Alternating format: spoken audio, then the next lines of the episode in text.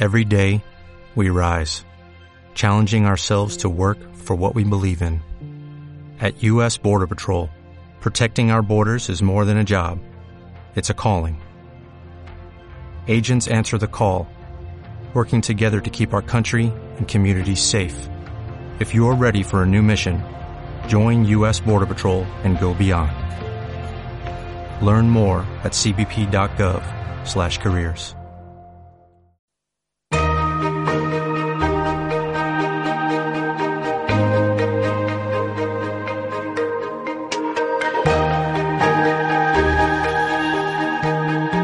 La entrevista capital. Luis Vicente Muñoz. Estamos en plena temporada de publicación de resultados empresariales en un complejo entorno económico. Y tenemos entre los grandes protagonistas eh, del momento hoy a las entidades financieras. Hay un banco que es líder de inversión en España, Renta 4 Banco, que sin embargo es singular en este, en este ámbito. Y nos acompaña en directo en Capital Radio su presidente, don Juan Carlos Zuleta. Don Juan Carlos, muy buenos días.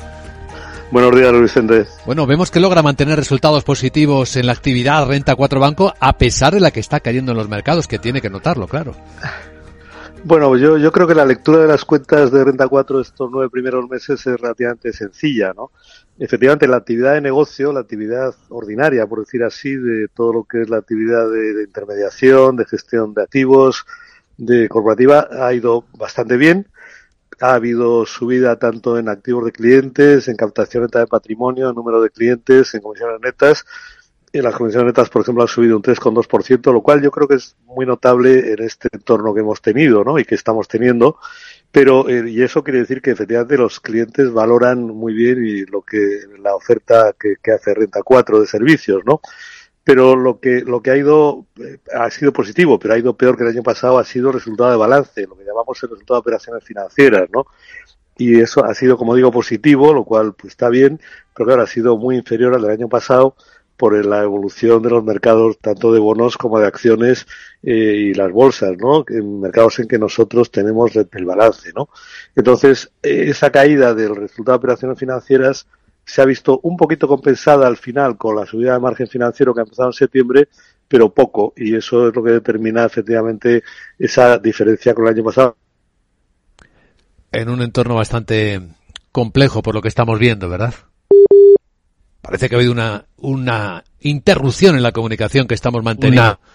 Dos, Sí, sí, adelante Juan Carlos, que había, había Sí. una, una pequeña interrupción, pero ya escuchamos. es de que había, había, había, había como una, una interferencia, no sé si se oye bien. ¿Se me oye bien? Perfectamente, sí.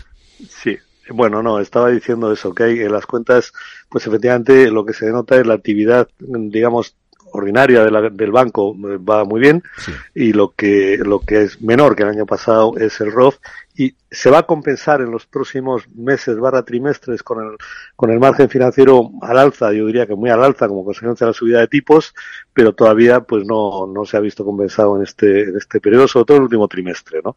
Pero bueno, es una creo que una evolución satisfactoria eh, lógicamente también eh, pues experimentamos igual que nuestros clientes que cuando caen los mercados sobre todo los de bonos en nuestro caso pues que han caído mucho este año pues tenemos ese menor resultado de, de operaciones financieras eh, bueno es algo que, que, que es, es un poco normal natural y como digo a eh, Parece que hay algún problema en la comunicación de nuevo. Vamos a intentar recuperarlo. Sí, hay- de repente se viene o se va la comunicación. Vamos a ver si conseguimos que se escuche adecuadamente a nuestro invitado, a don Juan Carlos Sureta, presidente de Renta 4 Banco. Sigue usted ahí, ¿verdad, don Juan Carlos? Sí Bien, pues ahora sí que lo escuchamos bien de nuevo. Quería preguntarle sobre la visibilidad que tenemos en este complejo entorno económico. Podríamos hablar de dos visibilidades. La de los mercados, que tienen un impacto muy importante, y luego la del propio ciclo económico. Sí, eh, perdón, Luis Vicente, porque Sí. es que eh, la verdad es que estoy teniendo dificultades para, para escucharte y no sé si, si ahora se me oye bien a mí, Sí, pero eh, yo es que no he escuchado la pregunta. pues sí. la, la repito encantado. Es la pregunta que todos nos hacemos. ¿Qué visibilidad tenemos de lo que viene, tanto de los mercados como del ciclo económico?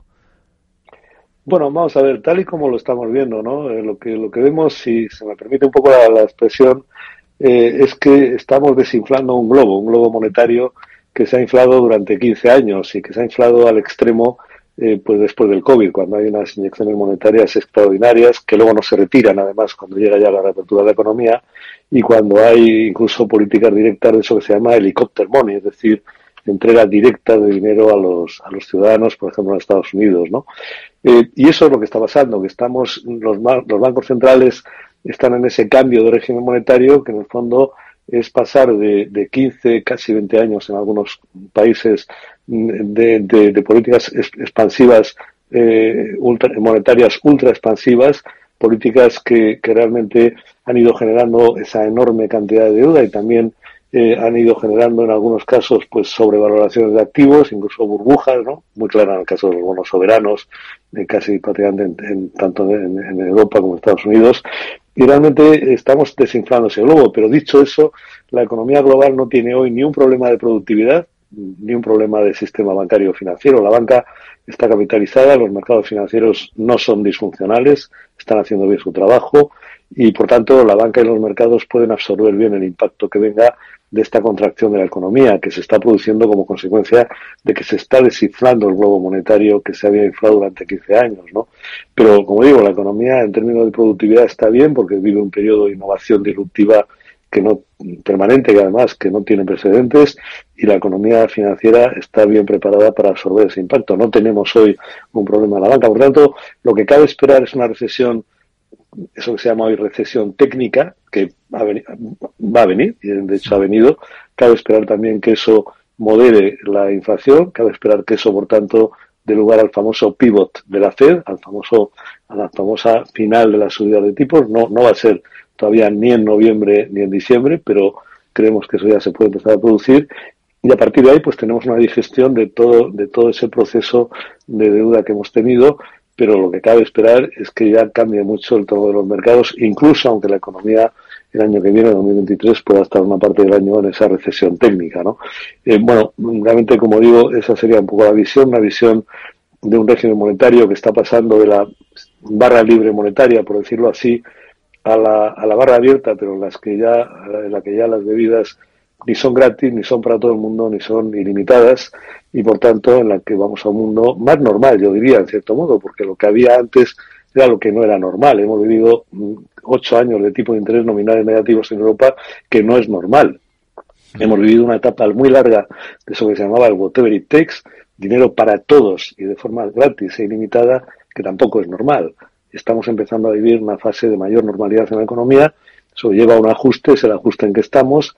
Es un ajuste que se está haciendo de forma bastante ordenada, que va a continuar, pero entramos en un mundo nuevo, ¿no? Entramos en el mundo de la normalidad, en el mundo en que también, y se ha visto un poco en el caso de Inglaterra, eh, los, los mercados exigen también a los gobiernos que tengan una cierta coherencia en sus planteamientos.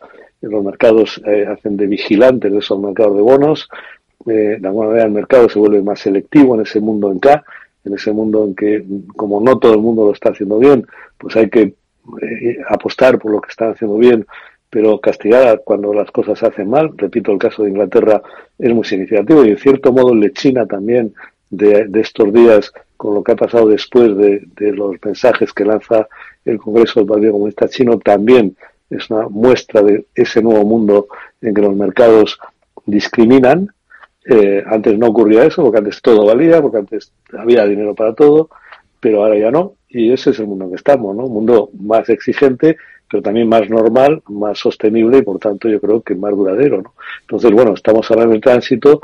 Es verdad que ese tránsito siempre es duro. Eso se llama el cambio de régimen monetario, eh, ese paso de la barra libre monetaria a un, un, una asistencia financiera más selectiva, más, en cierto modo, condicionada y también, eh, pues, pues, como digo, no para todo el mundo, sino solamente para la parte de la economía que la hace pero esa es la labor de los mercados financieros, ¿no? Y ahora estamos en ese tránsito, ¿no? Y ese tránsito, ¿hasta cuándo puede durar? Bueno, está muy avanzado ya, ¿no? Hemos tenido ya una normalización monetaria muy grande, con subidas de tipos muy, muy fuertes y además muy rápidas. Eh, estamos teniendo una economía que se va ajustando. Antes citabas el caso de los chips. Hace un año hablábamos de escasez de chips, hoy hablamos de que ya la oferta se ha adecuado, ¿no? Incluso hay exceso, ¿no?